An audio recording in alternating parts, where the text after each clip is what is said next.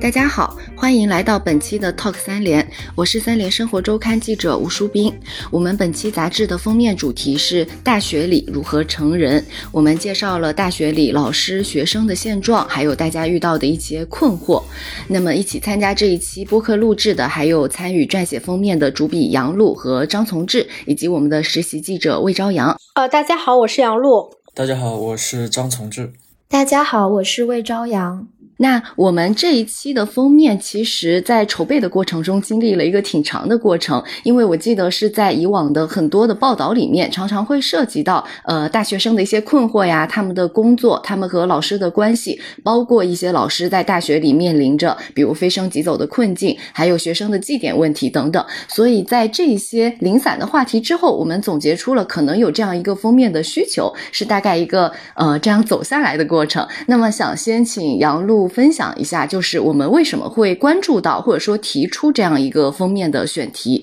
是有哪一些现象或变化让我们觉得值得去做这样一个话题？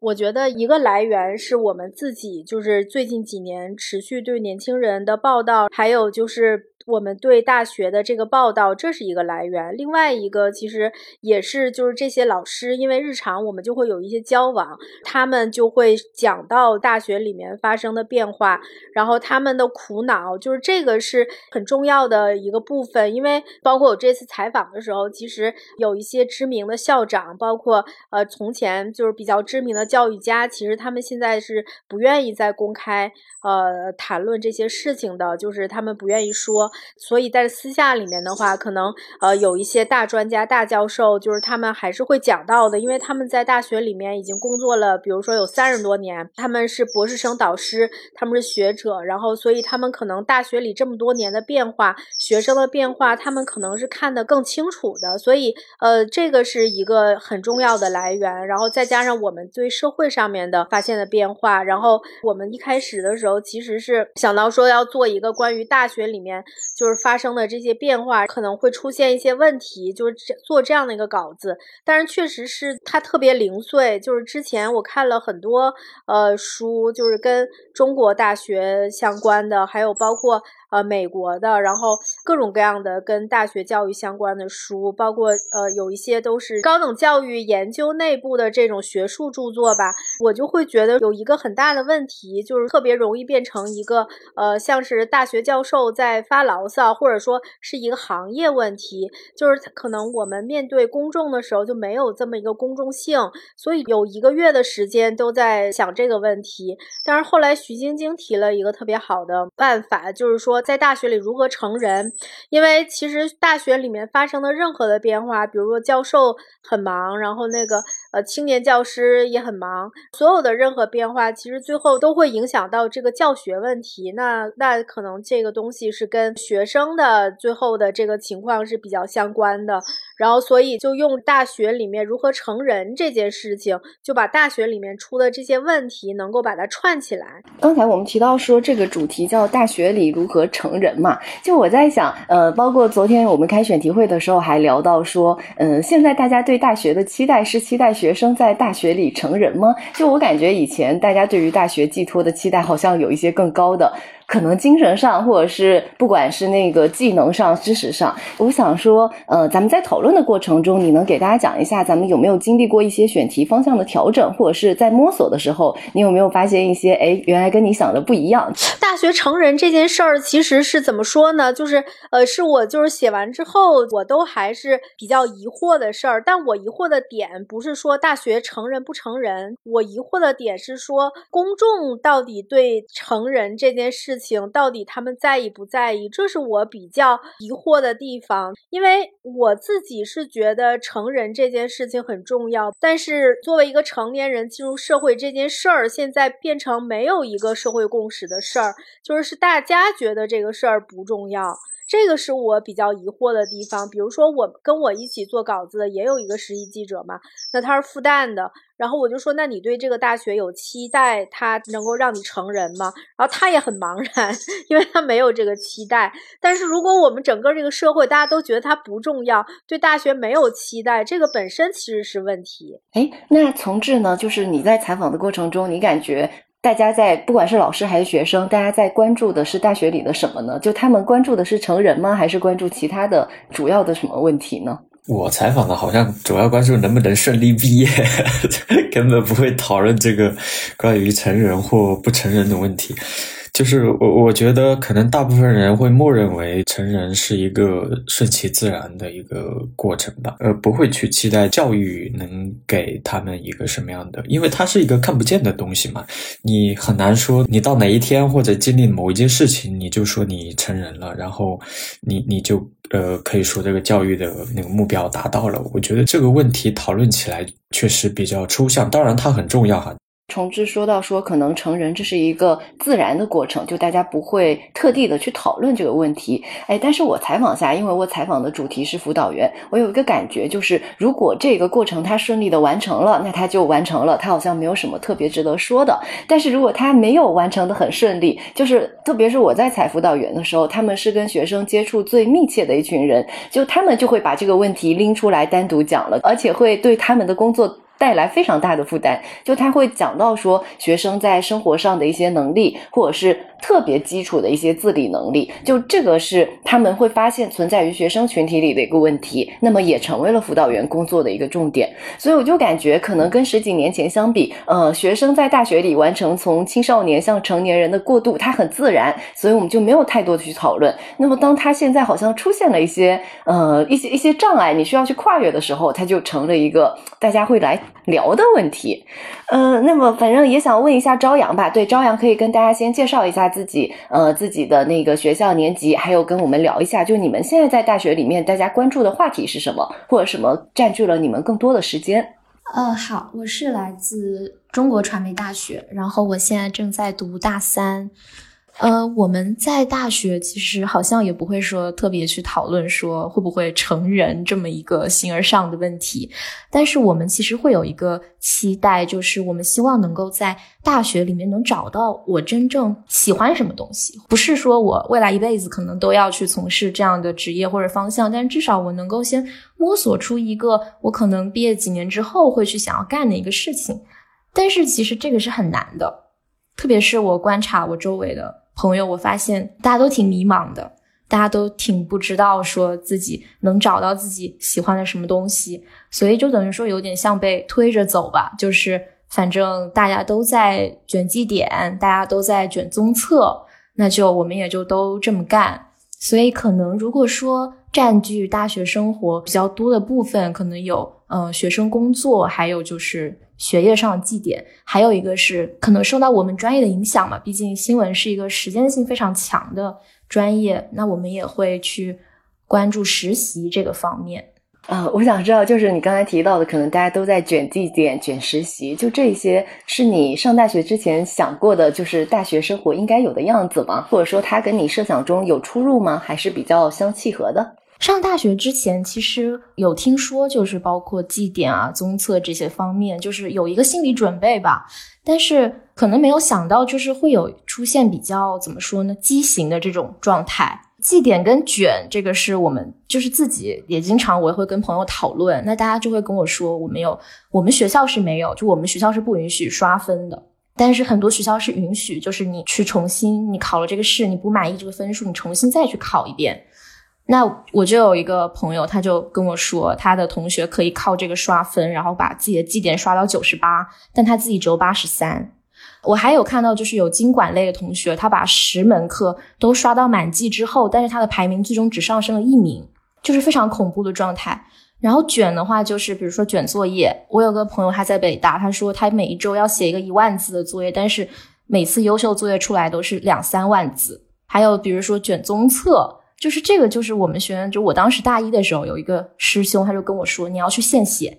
你要去献血啊，那个能加二十分，你要去献血。”天呐，我就觉得有点啊，就是献血成为了一个为了你去加综测分而你要去献血，然后还有出现，嗯，比如说偷偷篡改自己的体测成绩，为了能让自己的呃综测更好看，这种都是周围会真的发生的。然后这个也带来了很大的压力吧。就我有一个朋友，他的一个舍友是每天早上七点多出门，晚上十一点多回宿舍就不吃饭的这种类型，就是一直在图书馆学习。然后这种怎么说同辈压力 peer pressure 就会导致他的另一个舍友凌晨起来就开始吐呕吐，然后整个就是处于非常焦虑、非常紧张的这样一个状态。所以我觉得我大学之前会想象到大学可能会要需要卷绩点、卷成绩、卷综测，但是我不会想象到真正的进来亲身体验之后，发现它细化底下会有这么多嗯畸形，或者说压力和焦虑大到这样地步的状态。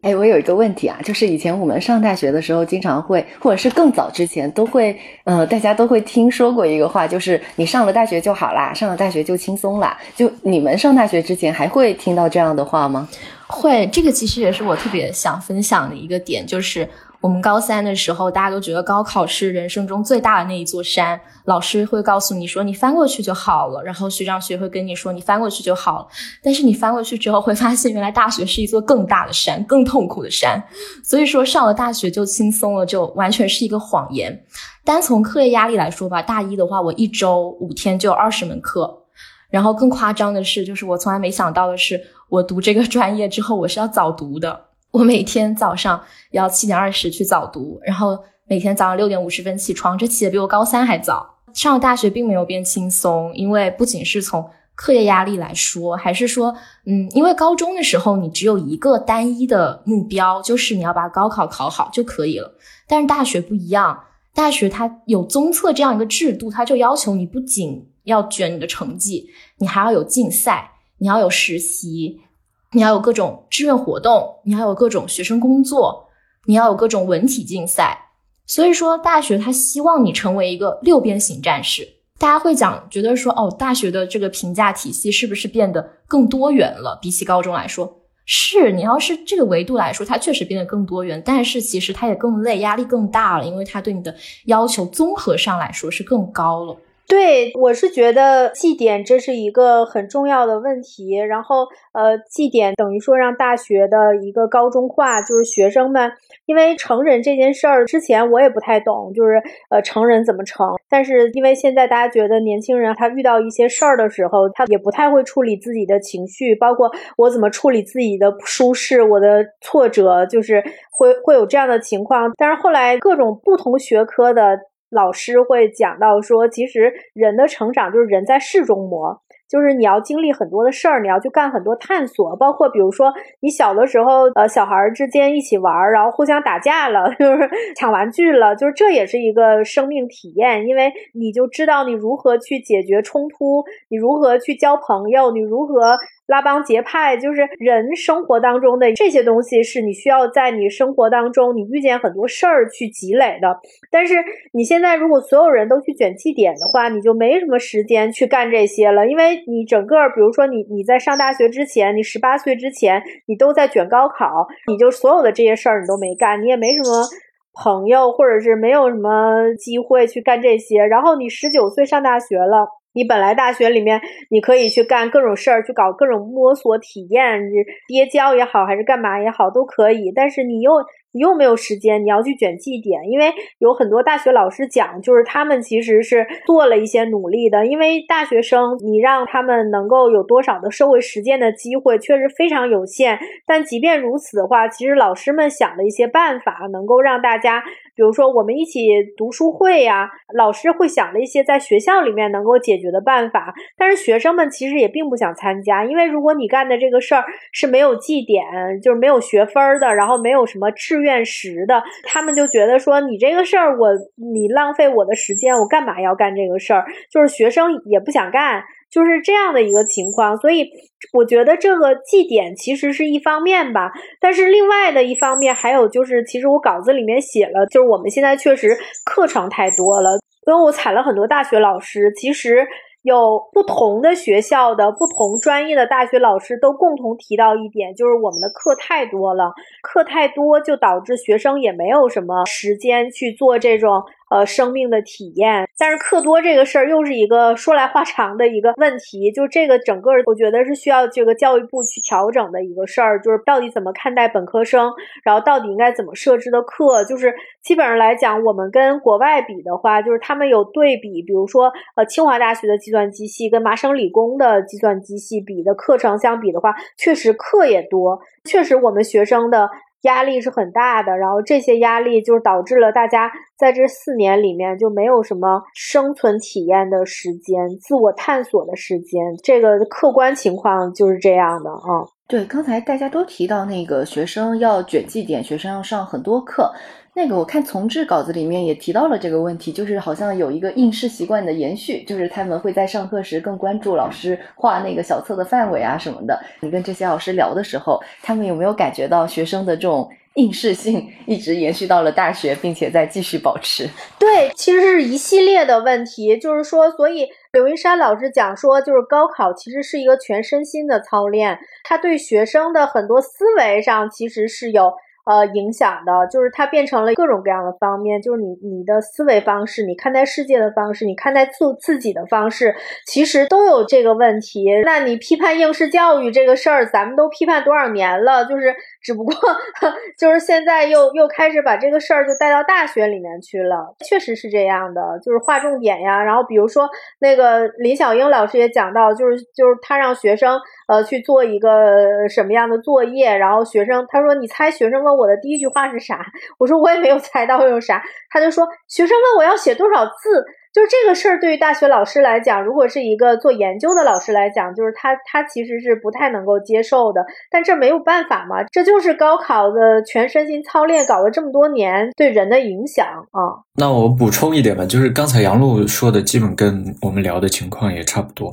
呃，还有一个点就是在于，它这个应试关系能延续到大学里面，我觉得这个也跟现在的这种后端的这个评价的体系有关系吧。其实大学的这整个评价体系的设计，就是我们今天见到的大学，其实都是一个非常庞大的这种呃课程机构嘛。现在大学可能跟以前的那种大学很不一样的地方，就是它的人实在太多了，然后它的管理部门非常的庞庞杂，这个这个就是导致会会在做很多事情的时候，就会特别的那个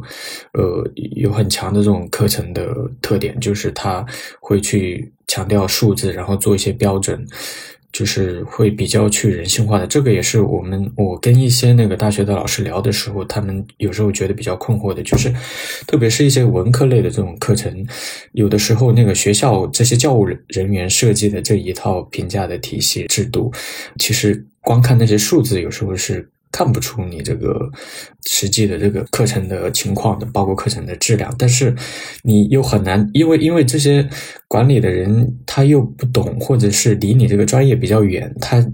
他其实很难理解你说的这个话，就是这个经常会给他们造成一些这种伤害。但是你这样设计出来以后。我写的可能研究生比较多，就是现在的保研，呃，考研就是嗯，还是很看这些数字和指标的，所以这个也导致大家就只能去踩他那个设计的这些标准，然后踩到这些点上面。我觉得这个可能是从那个体制层面上来讲的一个原因吧。刚才杨璐姐讲的那些，那老师有提到说，他们在面对这样一群学生的时候，他们的一些困惑或者压力嘛，就可能本来我想要怎么去教他们，但是面对这样的情况，我不得不改成什么样的方法。其实你问我的这个问题，就是我们所有人对于这个大学教育，就是大学如何成人这个事儿的一个误区。呃，其实成人这件事，可能很多事儿不是课堂上面去解决的。比如说，我们现在特别容易把一个事儿，就是说成我课堂上怎么教你，就是这个事儿，可能很多的成人这个事儿，是你大学里就除了课堂以外的体验，这也是比较难的一点，就是因为 OK，我是大学里面，比如说我学十个。知识点考纲里的教育目标，这个事儿是老师可以干成的，可以给学生给弄到你。你比如说，你十个知识点我都让你掌握了，就这就是个应试思维嘛。然后学校呢，检查老师的工作量，我也可以检查到这十个知识点你是不是掌握了。我也可以搞搞一个考试，说这十个知识点你是不是掌握了。但是成人这件事情是学校没有办法去衡量的，然后也没有办法去量化的。你怎么说一个人？的成人的分数，而且你不可能去搞一个成人课，因为很多老师有讲说，千万千万不要觉得现在突然发现哦，我们的学生晚熟，那我们就搞一个成人课，或者搞一个人际沟通课，或者搞一个好好说话课。就是老师特别担心我们什么事儿都课程化，然后什么事儿都搞成知识点，然后考试大纲，然后大家最后就进行一个考试，无论是笔试还是口试，就是我们现在永远会想到的，就是解决任何问题用这种方式去解决，其实不是这样的。成人就是人在事中模拟做很多事儿，因为比如说大学老师会鼓励学生去谈恋爱，因为谈恋爱就是你马上就要面对的是你怎么确定你的界限跟别人的界限，然后你怎么样。就是你认识自我嘛？老师会鼓励大家去干这个事儿，要不然老师鼓励大家，要不然你出去打个工，你出去打个工，你就跟社会接触了。就所有这些东西才是跟成人相关的东西的，而不是知识点。我这个成人课，我的。沟通课是不是有五个学分？我怎么拿到这五个学分？老师有没有把这个事儿讲透？不是一个这样的事情。嗯，你说这个，我想起来以前我们学校就是人民大学有一门课很热门的，是一个叫胡邓的老师开的，叫情感心理学。它里面的一大部分内容就是教你怎么去谈恋爱。然后，如果你在这个课程的过程中，就是你上他的课的时候有过这样一段从无到有的恋爱经历的话，那也可以拿来交作业。就是我就感觉。学呃，可能有一点像你刚才说的，其实老师不是用课程的方式去教你，他只是用这一段时间腾出来让你去干一些别的事情。对，就是其实绩点和课程多的问题是，他把学生的精力和学生的时间都用来干这个事儿上了，就跟应试教育是一样的嘛。然后你让学生完全没有时间去做任何的生命体验，就是这就是跟你十八岁之前你面对的问题是一样的，就是这是一个问题。但是成人是另外的一件事儿，就是。就是说你要有生命体验的一件事儿，然后我再说一下，就是绩点，因为我看好像现在北大在搞绩点改革，就是说绩点以后可能也也不是唯一的一个衡量学生的标准了。因为我们如果不停的在讲绩点的问题，绩点的问题，可能有人就会讲说，那我绩点是为了我能够学习好嘛？因为中国人就是学习崇拜者嘛，我学习好，我分数高，我优秀呀，就是很多人就会这样想这个问题，就是说你们都是文科生在发牢骚，其实不是这样的，因为。绩点这种标准化的这种衡量的话，其实它把所有的人都变成大家都一样，就是一个模子刻出来的，就是因为它是个模具嘛，然后每个人进去都是一样的。但是它其实是筛掉了很多有才华，但是可能在绩点上不行的人。林小英老师就是他一直在建议绩点一定要改，因为他作为一个呃导师，就是他拿到的这个学生。他不知道这个学生到底的研究能力是哪里，因为他只能看见一个绩点的分数，但是绩点的里面是有不同不同的课程打包在一起的，所以他看中的那个东西到底这个学生行不行，他根本就不知道他带的学生是怎么样的，所以我就觉得说我们。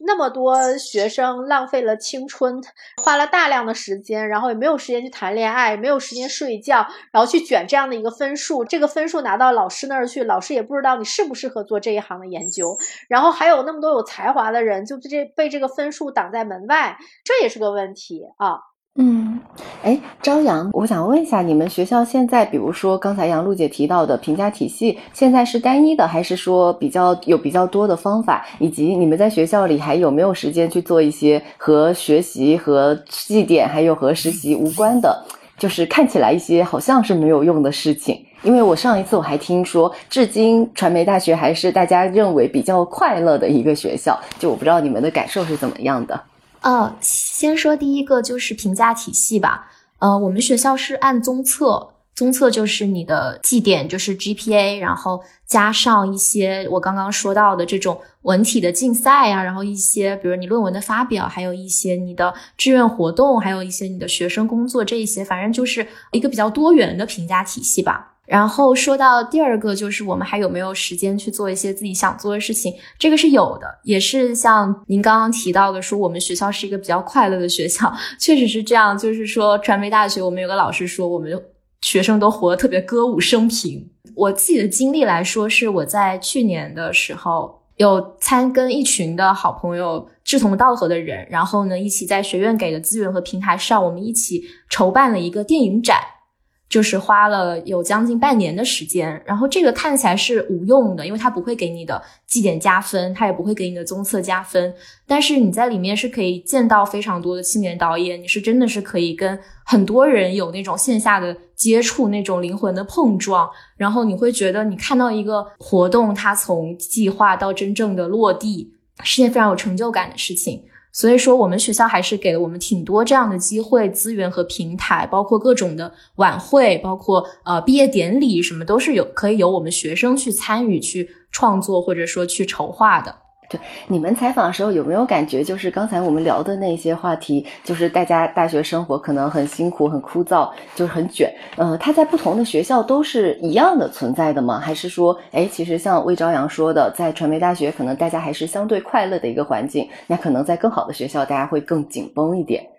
呃，我我觉得是这样的，就是因为我我采了不同的学校嘛，我这这个稿子里面其实有一个例子，因为我写了一些就是呃学校里面的老师怎么能够。帮助学生成人的一些例子，然后其中有一个是传媒大学的，然后因为我也是传媒大学的，我我一直其实还有一点犹豫，就是要不要写传媒大学的例子，因为。传媒大学是一个比较特别的一个学校，因为一个是整个这个学校里面，就是绝大部分的专业都是面向实践的专业，这一点其实特别重要。然后你面对实践的专业，如果你的学生你是一个社恐，你自称社恐，你你不擅长跟别人打交道，你就吃不了这碗饭呀。就是从这个角度来讲的话，就是说这个学校一定是推着学生你要出去去社交，你要出去去社会实践的，就这个简直就是学校。要上课程的一部分，因为比如说我我写的这个例子，其实跟我自己是有关系的，因为我是邀请了就是孙燕姿出道时候的经纪人季生山，他是去我们学校里面讲一些课程吧，短期的课程给学生们讲，因为他在这个流行音乐行业里面做了二三十年，他有非常多的人脉和非常多的职业经验。然后这个课上其实它的除了专业内容之外，其实它就是在讲说你进入到了这个流行音乐行业里面，可能你需要哪些隐性的素质，你你怎么跟人沟通，你怎么说服别人，你怎么处理人际关系，其实都是要讲这些内容的。所以这些内容其实对于传媒大学的学生来讲的话，这是应该做得到的。就是比如说我也会问到他们，我说那比如说因为传媒大学有一些课程，其实是一些叫做我就说叫。现场课，比如他们学这个音乐概论的课，然后他们有一节课就是在。我也不说哪个歌手了，就是反正是国内一个顶级歌手吧，他开演唱会，那这个班级的同学就是要在这个演唱会的后台去上这个课，因为你在教室里面，你你看着教材讲什么，呃，流行音乐概论，你讲什么叫演唱会，你讲十节课，你不如他们自己去体验一下这个演唱会后台怎么搭建的，在后台大约有几条线需要控制，然后都有多少个工种，然后灯光什么样子，你所有的这些课都是。在现场的那其实，如果对于我来讲的话，因为我还是蛮关心师弟师妹的嘛，我会觉得说，你们接触到了这么多一线的这些资深的专家，然后包括你见到了这么多，因为他们也到各个音乐公司里面去看嘛，我就会关心说，有多少学生，一个是有没有提问题，有没有跟这些人提问题，第二就是说有没有去找这些老师要联系方式。那你要到一个联系方式，你下一步就要问说，我有没有一个实习机会到这个公司里面来？就是我会觉得说，这个事儿是传媒大学的学生你自己就会必须得具备的能力，你要不然的话怎么办呢？你不能你坐在教室里面，你就等着。呃，某个公司或者是某个媒体就来说，这那个同学，你你到我们这儿来工作吧，那是不可能的呀。就是你必须得有这种能力，给自己创造机会嘛。其实我一开始的时候，我会比较犹豫，就是说传媒大学比较特殊，比如说它是一个综合性的大学，或者说它是一个综合性大学里面的这种实践性的专业，可能第一它没有这么多的行业资源，然后第二可能老师觉得做学术更重要。在这样的一些专业里面，说学生如何面对，如何找到一些实践的机会，如何进行生命体验，我觉得对于很多学校来讲的话，可能会是一个问题。我觉得我我采访的有一个老师，他是那个北师大的，然后他就是研究教育的，呃，做教育哲学和那个课程学的。他说他现在最大的困惑就是他们那个专业里的学生不翘课了，就是。就是现在，现在刚才赵赵阳也讲到，大学的这个课程越来越叠加，然后可能那个机构或者是教务的管理人员有什么新的想法，就会把课程加进去，然后导致整个课时量越来越大。然后现在很多学生又重视绩点嘛，就导致一天到晚，呃，还有很多学生会去辅修这个专业，就比如那个教育学的，可能辅修一个其他的心理学啊或者什么样的，就会导致他们那个每周的课程量特别大。他说给他带来的最大感受就是为什么这些学生不翘课。因为你一方面抱怨现在的很多大学的那个课是水课嘛，就是他们经常会说很多老师会照着 PPT 念，然后有些老师可能他他忙于科研，其实没有那么多精力去投入到教学里面。呃，水课这么多，但是他们又不翘课。他觉得文科的很多课程其实是不需要你去那么全面的去，或者是完整的去把它上完。你可能有某些点触中你了，你你其实可以自己去安排，或者是自己去阅读，然后去思考，然后呃，沿着沿着你自己的兴趣继续去深入。但是现在就是。呃，很多学生困在这个课程里面，然后他要拿到平时的综测成绩，然后要提高自己的绩点，就嗯。呃，导致大家不敢翘课，但是你一天的时间是有限的，其实这个就导致大家好像每一门课的课程都很高，但其实特别是到了研究生阶段，你可能没有培养出真正自己的呃学术兴趣，或者是你真正好奇的问题，是就是这个也是很多研究生的导师普遍感受到的一点，就是好像学生对于这个领域的学术问题没有真正的兴趣，甚至提不出一个真正的问题来。我觉得这个是。呃，也是比较普遍的现象吧，就是很多导师会反映，嗯，现在的问题，就是好像是一环套一环的，你很难说，呃，是因为学生的问题，他们为什么不翘课？就是我我也很难解释，就是反正我们那个时候读书的时候，感觉翘课好像也不是太大的事情，但是几年之后就会发现，好像已经成了老师们担忧的一个话题了。哎，但是我想起来，以前我们上学那个时候，可能也就是本科的时候，七八年前吧。那个时候，我们现在说的大家课很多的情况，其实那个时候虽然没有那么明显，但已经有一大部分人会去。做刚才我们说的去辅修双学位等等，那其实呃对，就是你刚才说的，我们也不能说是因为学生的问题怎么样，这个是环环相扣的。就大家当时辅修，我记得最典型的就是我学新闻的人一定要去辅修一个法学，或者是金融，或者是反正就是其他的专业，这样子以后我在就业的时候我更好的去选择。因为一开始大家就会跟你说新闻是一个不需要专门的去学的，或者是你有两个专业的话，你会选择面更大。所以我感觉当大家以那个就业为导向的时候，你。你就返回到大学里，你就需要去寻找不同的专业，然后你有更多的在学历方面的那个筹码。可能这几年就业形势越来越难的话，这种反馈会更明显吧。就至少我们那个时候，大家有这样的想法，但并不是所有人都要去选。但是我我感觉，我不知道朝阳他们现在是不是这样，就是工作越来越难找。然后像你写到的，从这写到的那个学历又膨胀了，学历又贬值了，那所以可能大家要返回来去做更多的准备。我想要补充一下刚刚从志老师说的，为什么我们现在不翘课了？嗯，就是一个原因是因为现在反正我们学校是这样，就是每一门课它都会要求出勤率要算在你的总成绩里面。百分之十左右，所以说大家不敢就是拿这百分之十这十分去冒险，因为老师有可能上课随机点名，或者说用一些其他的更新奇、稀奇古怪的方式，比如让你跟台上老师照一张自拍传给他这种方式来进行点名。所以一个是我们对于这个。也也是应试思维的一个影响吧，就是我们比较不敢不敢拿我们的成绩去冒险，我们想要我们的绩点能够更高。还有一种呢，其实就是我们虽然人到了课堂上，但是我们的心和灵魂没在，就是我们只是肉体坐在那个教室里，但是我们每一个人都会竖起自己的电脑，然后在上面做自己的事情。这个非常明显，就是我之前有一门专业课老师，前两周还刚刚非常无奈的在讲台上问我们说：“你们为什么不抬头看我？”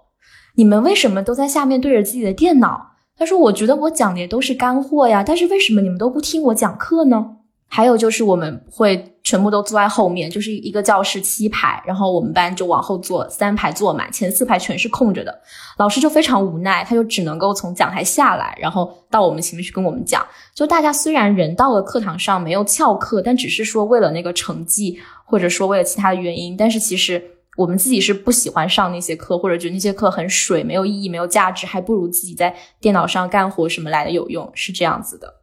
嗯，我想起来杨璐姐的文章里写到的说，呃，跟人说话的时候不看人的眼睛，有一点像你刚才说的，大家上课都不抬头看老师，或者刻意与他保持一点距离。对对。哦，然后我想补充一下，刚刚杨璐老师有提到那个北大绩点改革这个事儿，刚好我昨天跟我北大的那个朋友聊到这个事情，他说，呃，这个绩点改革就是他们现在等于说在他们的一个学院实行，然后把绩点改成等级制度，这个就是看上去是一次怎么说呢，就是推动绩点体系的一个松动的这样的尝试吧，但其实在学生内部来说，大家是非常反感这个事情的。因为他觉得你绩点虽然是没了，但是你依然有那个等级，就是有优秀率限制那个等级，所以大家还是要去卷那个优秀，就是没有区别，没有实现反卷的目的。但是又因为这个绩点制度没了，那导致你很多出国的学校他就不认你这个所谓的等级制了，所以最终其实，在学生内部是就是骂的挺惨的。就是当这个绩点体系的大环境不改变的时候。呃，学校或者说学院就是这种个体想要去构建一个跟社会、跟大环境背离的评价体系，就是在学生内部，其实大家不是非常认可或者说赞同的。我怎么感觉这些其实都是一整套的一个大环境的循环？就是呃，课程设置，然后卷绩点，然后就业，然后上课不敢翘课等等，所有的一切其实都是。浑然天成的一套啊，对这个事儿，就是说我一开始在做很多的采访的时候，就是我我会觉得这个里面一个比较危险的问题，就是最后这个稿子会变成一个大家发牢骚，就是这个是我特别讨厌的一件事儿。所以我是觉得是这样的，就是因为我们我采访的老师，然后包括还有这个学生，其实即便是说，因为人人都是还是要遇事会转弯的嘛。首先，我是觉得大家。知道这样的一个处境是是一个这样的一个情况，就是情况吗？是个，这么个情况。但是自己还是要想办法的嘛。因为如果你要是说，呃，我我还是需要做一个成年人的，然后可能我我是不是在这个里面我有一些空隙去做这些事儿？因为比如说有有一些好的老师。那比如说像传媒大学这种，就是说我在课堂上帮你们创造这种实践的机会，我找这种就是有呃经验的老师来给你们上课，因为我看到那些学生给这个老师给这个呃季生山写的这些就是课程总结嘛，然后我发现他们。其实他们对于这个专业的内容里面，我觉得他们写的非常少。他们主要其实是讲说，呃，跟这个老师相处，包括上这个老师的课，他们学到了哪些人生道理，怎么跟别人打交道，然后怎么去跟别人共情，然后我的人生选择可能是一个什么样的方向，就是他们的感悟其实都是跟人生相关的。我觉得这是一个方法。还有一种方法就是说，像是我们采的那个，当然人家很，他确实是非常有才华、非常聪明的人，那他可能确实绩点不行，我绩点不行，我肯定保不了研了。我还有没有什么别的办法，然后去实现我的梦想？因为比如说那个人，他是大二的时候就去给老师们发邮件，然后就是说我能不能到实验室去学习？那可能很多老师都拒绝他，因为他只是一个大二的学生嘛。但是你那么多老师，总有一个人会会会收留你。那他在大二的时候，他就跟着硕士生、博士生，然后在一个很好的实验室里面学习。那可能这个事儿对他来讲的话，就呃，跟他对他的人生。对他未来的研究也是很有用的嘛？对你刚才说到那个有有一些空隙，就是因为我做的时候我采的是辅导员嘛，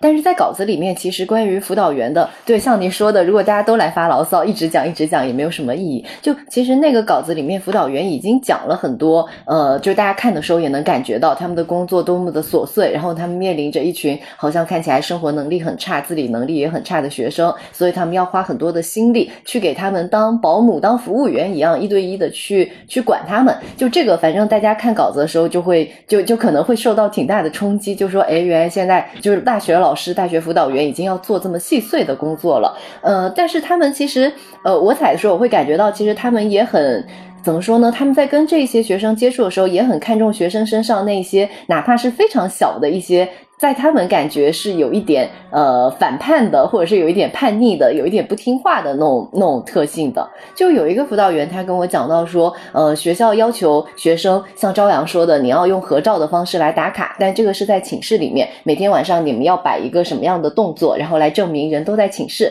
那有一些学生，他们就会提前拍好多，呃，就是我会预设说，其实动作不就那么一些嘛，几个人不可能真的让你就就多困难，他们会提前准备好好多照。照片，然后每天晚上十点他们才发那个拍照要求。有一些学生九点五十五就把照片发给他说：“老师，我们全员都在寝室。”然后这个辅导员他会去看一下，就是会去问一下有没有在，但他不会去深究说：“哎，你们提前准备好了。”就他会觉得说，其实学校看起来是非常庞大的一个机构，然后他在一层一层的管着学生，但其实学生也在争取自己的一些。呃，很小的自由空间吧，或者是怎么样，他就会觉得说，这个跟以前，呃，他上学的时候，比如说那个要要回家，但是学校需要什么家长发那个请假条，还是怎么样，他会自己写一张他妈妈的请假条，然后签个名，他就会觉得说，我都十八十九岁了，回家干嘛还要家长同意嘛？然后他就会这么去做。所以，其实很多辅导员他们。会很珍惜学生身上那些看起来不像好孩子的那一个那一点，他们会觉得这个可能是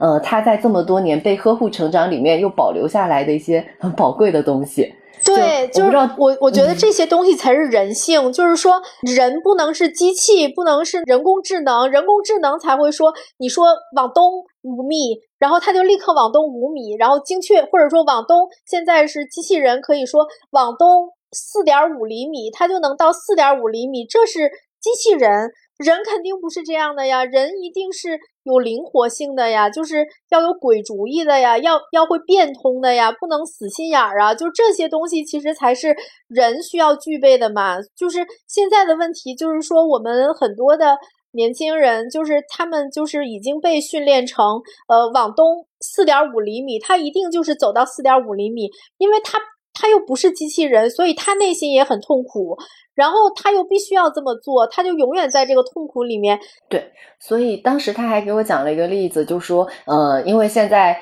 老师、辅导员要管的学生太多了，然后当时他们在一个群里面也是通知了，呃，反正某一些某一个要求吧，然后有一些学生会觉得自己就又受到了很多的限制，就我怎么出趟门，我还要一层一层的去报备，所以当时他们就在群里刷屏某一些回复，就是我们的安全得到了保障，就阴阳怪气的。然后有一种，就他他的一个同事，一个另一个年长一点的辅导员，他的办法就是我直接把整个群都静音了、禁言了，就大家都不能，就这个就变。成了一个呃下达通知的群，但后来他就把这个群的禁言给打开了。他就说，其实学生他们对这种要求有意见，才说明他自己是想要自己能掌管自己的，而不是说，哎，学校你这么通知，我就这么做，你来替我负责。对，所以我觉得这个还挺重要的，对对对，有这点意识。对对对，其实，所以我这次采访之后，其实我是觉得说，大学老师还是。呃，很值得尊敬的，就是说，在这样的一个社会环境里面，就是说，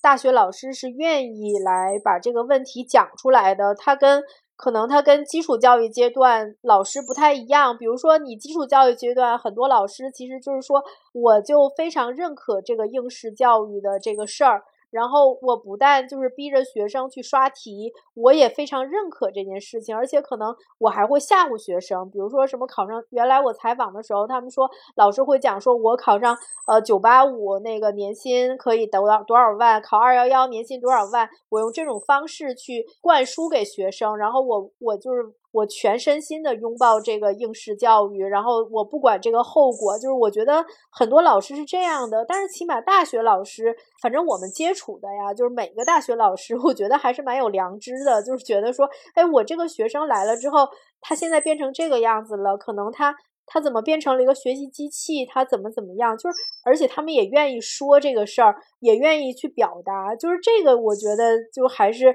还是很很好的，就是他们可能也有他们自己的，嗯，各种要求，然后呃和自己的压力，但是即便在这种情况之下，他们还是愿意去说这个事儿，愿意去讨论，而且可能在他们的范围之内给学生一些宽松，所以我觉得就是大学老师还是确实是水平还是比较高的，嗯。对，有时候他们是要承担一些责任责任的，对对对，这种问责制度下，对对对对对，因为大学老师他完全可以像比如说一个高中班主任一样，我我我怎么去管住学生？因为你想管住学生，你吓唬学生，你用各种方式，你一定是可以做到的。但是如果他不管学生的话，他就要承担责任。但是而且比如说他去讲这件事情，会不会对他自己造成一些什么样的？影响就是起码大学老师是我愿意，就是可能我我有风险，我去承担什么，但是我愿意把这件正确的事情讲出来，就这个是。是是，他们还是愿意的，就这一点是，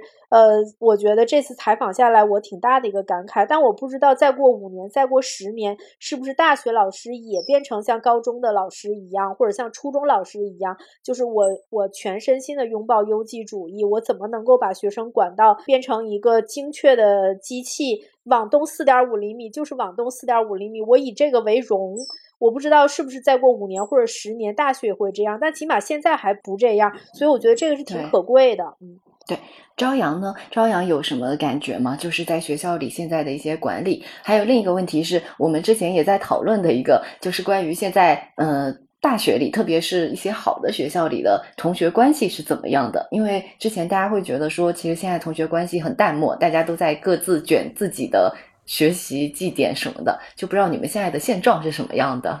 啊，刚刚呃，杨璐老师说到这个大学的老师，然后我就特别有感触，因为我的班主任他其实是已经有六十多岁了，就是可能在我们的印象中会觉得他会不会是一个思想比较古板的、比较传统的那样老师，但其实完全不是，他非常的开明。他在跟我们开班会的时候会跟我们说：“说你不要去限制你的未来，没有人规定你读这个专业，你以后就一定要做新闻。”他说：“你要去多多去尝试，你们应该要去长安街骑车，你们应该要去香山，你们应该要一起出去玩。然后可以，他跟我们说，你们如果要一起出去玩，我可以帮你们联系包车什么之类的。然后他还会就是说，因为他有学生之后去做了，比如脱口秀啊，或者说做魔术师，他都是非常鼓励、非常支持。他会跟我们说，就是你不要把自己的大学生活局限在这个课堂之上。”然后我觉得这个还挺好的，因为有的班主任就是隔壁专业班主任就会跟他们说，你必须要去冲刺你的绩点，你要争取大家都多一点人保研什么的。但是我觉得我们班主任会更鼓励我们说，你要多去，还是要去更有更丰富的这样的生命体验嘛。毕竟大学它还是一个很珍贵的，能够让你去试错的地方吧，就能给你提提供非常多的平台、很多资源，然后能让你在里面去。尝试很多事情，然后找到自己喜欢做什么这样子。然后关于就是学生，就是同学之间的关系的话，我倒是没有特别觉得说有什么很冷漠，或者说大家都呃原子化，都在自己卷自己的，或者说很提防别人。嗯，可能因为我们宿舍六个人都没有人想保研，大家各自想考研的想考研，想就业的想就业，我们没有任何利益冲突吧。然后再加上我们都觉得就是能够。在大学成为同学、成为朋友，其实是很珍贵的事情。就不要就没有说会说为了利益，然后去把对方变成你的竞争对手那种感觉。就我们最近正在期末周，正在期末考，我们的这个复习资料都是说宿舍的几个同学自己就是每个人就是可能贡献一点，然后最终呃共同创作出一份复习资料，然后让大家一起共享、一起看的。我没有特别深的感觉，说有那种很强烈的那种竞争啊，或者说很不友好的那种关系。有可能的话，会存在于，比如说，你你在宿舍里面，你这个人你的卫生习惯特别不好，你的生活习惯特别差，那就可能会被讨厌。然后，包括我有朋友之前就是因为他跟他的舍友就是那个怎么说，生活习惯没法磨合吧，所以最后他就是申请调了宿舍，但是。嗯，我个人是没有感觉周围有特别强的因为学习而说呃闹闹翻啊或者怎么样的。哎，但我有一个问题，就比如你刚才提到说你们宿呃也不是你们吧，就是现在宿舍之间可能大家会因为有一些生活上的习惯不一样有摩擦嘛，因为可能以前很长时间里大家要么是独生子女，要么都是住家里，那就是这种摩擦。大家会自己怎么去解决呢？因为我采访的一些辅导员，他会说，他感觉学生好像不知道怎么该去，就是该怎么去跟自己住的这么亲密的人去处理一些人际关系，所以他们遇到很大或者很小的事情，全都要去找老师来当一个呃宿舍判官一样。就你们怎么应对呢？其实我感觉你找辅导员是没用的，因为这个人他的生活习惯他就是这样，你你不可能因为你辅导员你跟他说几句啊，你要洗澡啊，你要洗衣服啊，你他他就能就是那个。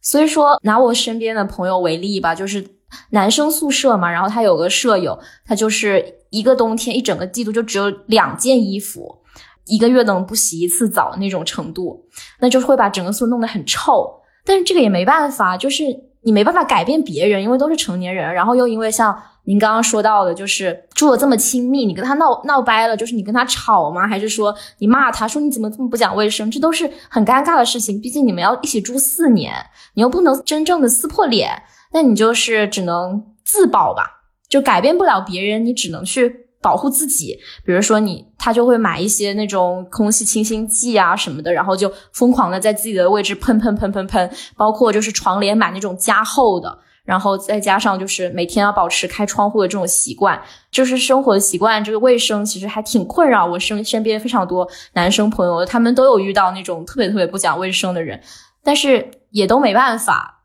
就是只能说是自保吧，你改变不了他，然后你跟老师说，其实是完全没有任何。能起到根本性作用呢，因为如果你要换一个宿舍的话，就是也还是会牵扯到非常多很麻烦的事情。对，刚才聊到说那个高校老师其实还是在做一些事情的，就是想请从志分享一下，嗯，在采高校老师的时候的一些，就是因为我看到你写了呃教师权利的消解，然后又提到学生学生与教师的关系应该是怎么样的，就这个话题有什么样的感觉呢？其实我写的主要是那个导师和研究生的关系，呃，因为就大学里面的师生关系要谈本科阶段的话，其实现在可能大部分学生都跟那个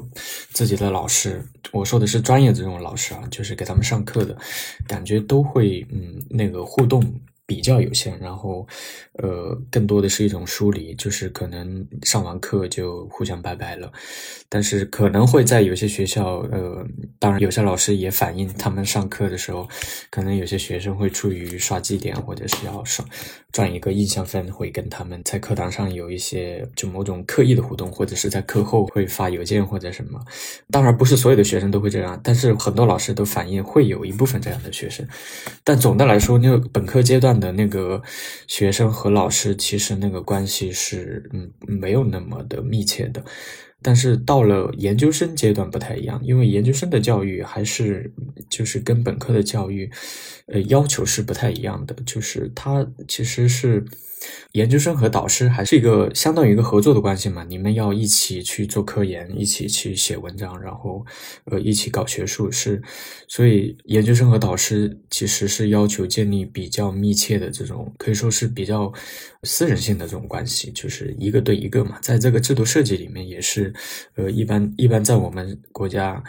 都是这种单一制的导师制，就是一个学生一般只只会对应一个指导教指导的导师，而且规定也是导师应该是研究生的这个培养的第一责任人，所以这个就是要求他们必须有很密切的、很强的这种互动。呃，但是现在就是我觉得这几年有一个比较重要的变化，就是研究生教育。它的性质在发生变化。刚才我们也讲到了，现在社会竞争可能越来越激烈，资源越来越少，然后学历在贬值，所以，那你作为一个个体能应对的方式，其实就是只能继续，你要参与这场竞争，参参与这场游戏，就只能继续提升自己的学历。然后，所以现在每年那个研究生的招生也在扩张嘛，这个就导致有。这个是从学生角度来说，就是有各种各样的需求、各种各样的动机的，呃，人会呃来读研，就是这和传统的以培养做学术的人为目标的这个研究生培养体系，就会出现了一些嗯错配。这个是很多导师也都会提到，就是他们想培养学生。搞学术，然后要尽可能多的出成果，然后，但是学生可能想要去找一份实习，或者是要积攒其他社会实践的经历，他觉得能达到基本的毕业的这个硬性的这种要求就可以了，就是他跟呃导师的期待其实是不太一样的，所以这里面就会天然存在一些这种师生之间的这种张力吧，再加上就本身这个整个研究生的这种呃制度设计里面。呃，老师和学生的那个关系是，其实是存在这种严重的权力不对等吧。就是这个也是这几年就是在涉及到研究生导师这种极端的事件经常发生嘛，像呃 PUA 研究生或者是性骚扰啊或者什么这个。嗯，背景可能都是因为导师手里握着这种生杀予夺的权利。因为一个研究生，你能不能毕业，然后你平时拿多少工资补贴，包括你的评奖评优，其实都是要经过导师的手里面的。这个就是导师拥有这么大的权利，但是学生又可能并不一定想按导师给他设计的这个道路走。嗯，这个就会产生很多很多样的问题。然后。就是我采访的一个呃教育学者，他们可能每年会做一些关于研究生教育满意度的那个调查，他们会发现，理工科和人文社科的专业还有一些区别，就是特别在像在理工科的这种很多是实验科学啊，它可能你得进课题组，然后做实验。导师他的有一个首先的任务是要是要去出成果，出了成果才能拿到更多的项目，才有更多的经费，可以扩张你这个实验室，然后能支撑它的可持续的这种运转下去。所以很多导师就会催着这个学生要尽可能的多出成果，然后能发更高层次的这个论文。这个也是跟整个既包括导师个人，也包括这个课题组的整体的这种利益是挂钩的。再加上导师手里会分配这个经费，会会就是给学生发钱嘛，然后很多学生就会。说那个导师是他们的老板，就是这个，这个也是说了很多年的问题啊。就是，但现在因为新的情况、新的背景、呃，新的形势，然后就就是很多学生就是不愿意那个给导师有很多活是不愿意给他们干的，他可能只想顺利毕业就可以，然后就会跟导师在那个比如研究的方向或者研究的兴趣、研究的安排上会出现一些问题。你像今年不是有一个事情是那个华东师大那个有一篇。论文火了，他那个论文的题目就叫“他为什么换了导师”，然后这个论文在那个知网上的下载量特别高，好像有五万多吧。然后它里面讲的就是这样一个故事，就是研究生和导师。一开始可能还有一个蜜月期，就是刚好选到这个导师，觉得这个导师资历在学术圈也有很多成果，然后，但到最后就是因为就是这个学生的研究兴趣和这个导师的那个呃期待发生了这个分歧，然后学生又想出去实习，就各种各样的事情导致那个导师和学生的关系不断的恶化，然后最后不可收场，最后就是学校介入给他更换了导师，但是。因为那个导师对于研究生来说，他是接受了学校的授权，然后要对学呃研究生的那个培养承担责任的，所以你更换导师，其实对于这个学院来说是一个很大的一个事情，对于这个导师来说也是呃一个很大的一个事情，所以他呃其实会牵扯到各种各样的麻烦吧，就是。但是好像现在就是更换导师是在网上是也也是经常会引起大家共鸣的一个话题吧，就是很多人会在私下吐槽自己的导师怎么样，然后会有一些阴间行为，但大部分人可能都会选择就是默默的忍受，然后熬到毕业。毕业就跟这个导师拜拜了，可能一两年之后就再也不会联系了。这个也是师生关系的一个侧面吧，就是很多，特别是那种上了年纪的导师，就觉得为什么现在的学生好像嗯，跟他们当初的和自己的导师相处的这个模式会很不一样，然后就会觉得也很难深入到他们的世界里面，所以有很多导师也会。就是他会走向两个极端，要么就是嗯保持这种比较冷漠的，然后有限的这种联系，就是呃大家完成彼此的任务，然后还有一个极端就是他会加强自己的控制，因为你手里还是有很强的权力嘛，你越反抗我就越控制，就是这个又会导致一些极端的问题，反正就很纠结吧，我觉得现在的状态是。整个 从基础教育到高等教育，好像现在都是这样。刚才杨璐姐也提到了，就是有有一个呃背景，就是就现在的教育其实，在产业化、市场化嘛，就是很多学生从那个基础教育阶段开始，他就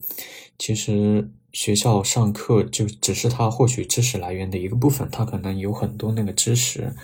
嗯，是从那个课外的这种培训机构，或者是自己请的这种家教，从他们身上获得。那个就是有更强的这种商业导向嘛，就是它是你付费，然后呃别人给你提供这个知识。到了大学，其实呃，有很多学生也反映他们的大学课堂其实学不到什么东西，然后他们可能比如或者是老师上的呃讲课比较枯燥，他们可能比如上一堂高数课，那他们可能会去。我我我虽然也来参加这个课程，但是我可能会课外自己去找资源，或者去网上 B 站上、知乎上去找这种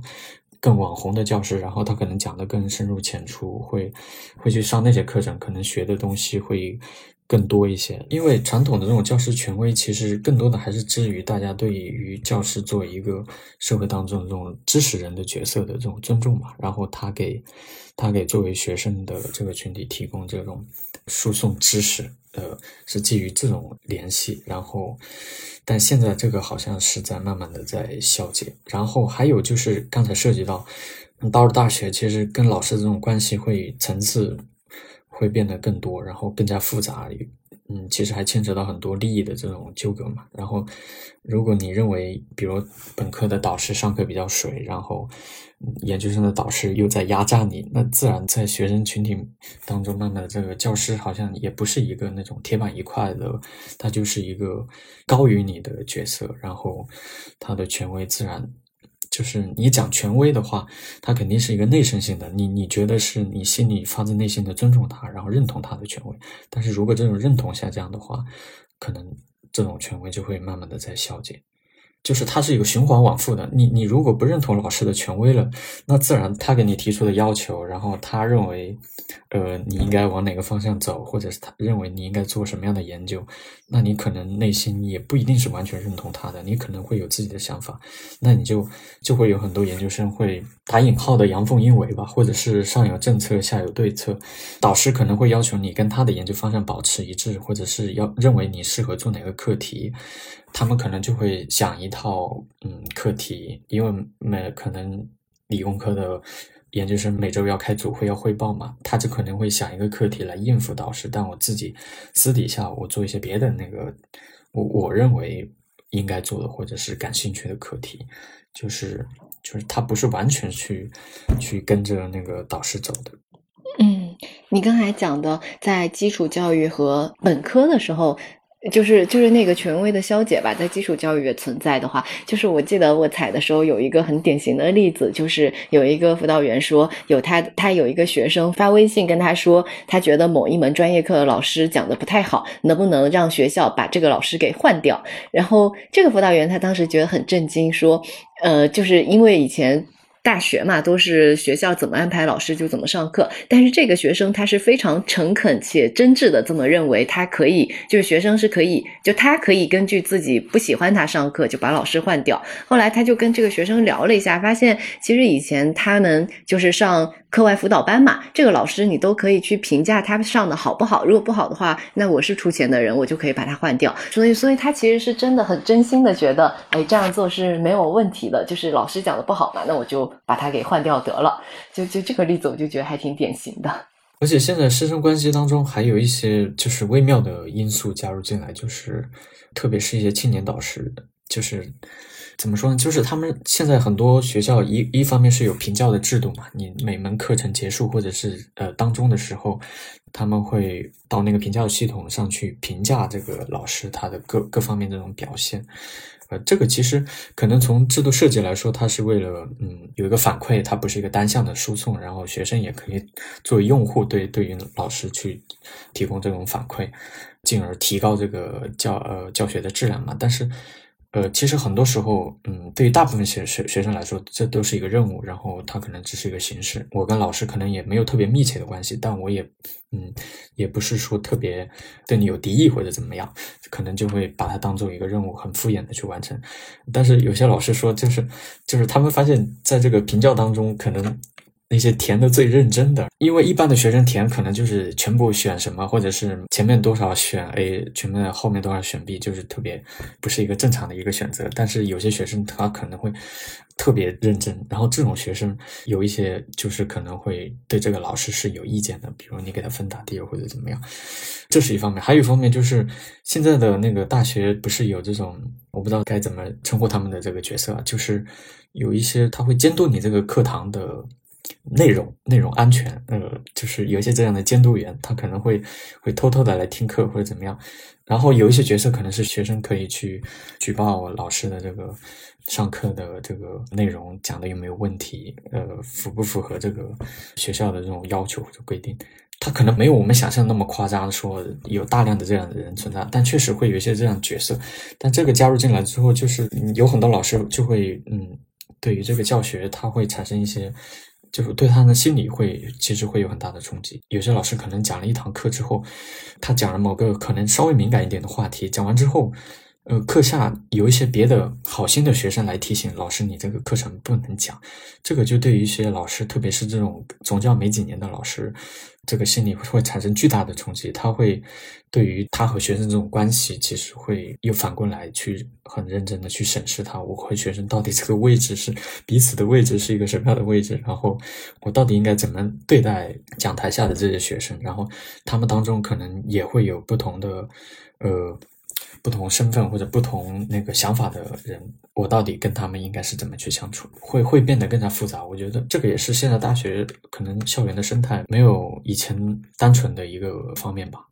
好，那我觉得今天差不多可以聊到这。但是我觉得整个播客录下来，我我还是觉得杨璐姐刚才说的一个话是很对的，就是我们不是要一直去呃讲说它里面存在着这样的问题那样的问题，就每一个角色好像都在里面，呃，觉得苦不堪言。就其实让大家看到他们的现状是一回事，但我。我我自己不是说我强行给他拔一个乐观的角度啊，就是我还是会觉得，呃，包括我跟那些老师聊的时候，他们是能看到说，这不是像大家想的，呃，所谓的垮掉的一代。就包括昨天那个我们有一个同事苗谦发朋友圈，他也提到说，其实他跟一些还在校的实习记者接触的时候，就就发现了这群学生，他们不是大家想象中的只会念书、只会遵守规则的一群傻乎乎的，就是被管理着的人。就我聊的老师，他们也都会提到说，比如现在学生他。们会去搞直播，他们会去想各种各样的方法，就有没有什么新的职业可以去干，或者是甚至就刚才讲到的一些小的，呃，怎么去反抗学校的一些管理，就他们都会很欣慰的觉得说，呃，其实他跟可能是八零后、九零后都一样吧，大家都有自己的要面对的时代，还有自己能做的一些反抗，所以他是觉得，嗯，不用太悲观，就是每一代人都不会是垮掉的一代，所以我是觉得是这样的一回事。好，这期关于大学的话题我们就先聊到这里。感兴趣的朋友们可以订阅我们本期杂志的纸刊或数字刊，也欢迎在评论区分享自己的看法和经历。谢谢大家的收听，我们下期再见。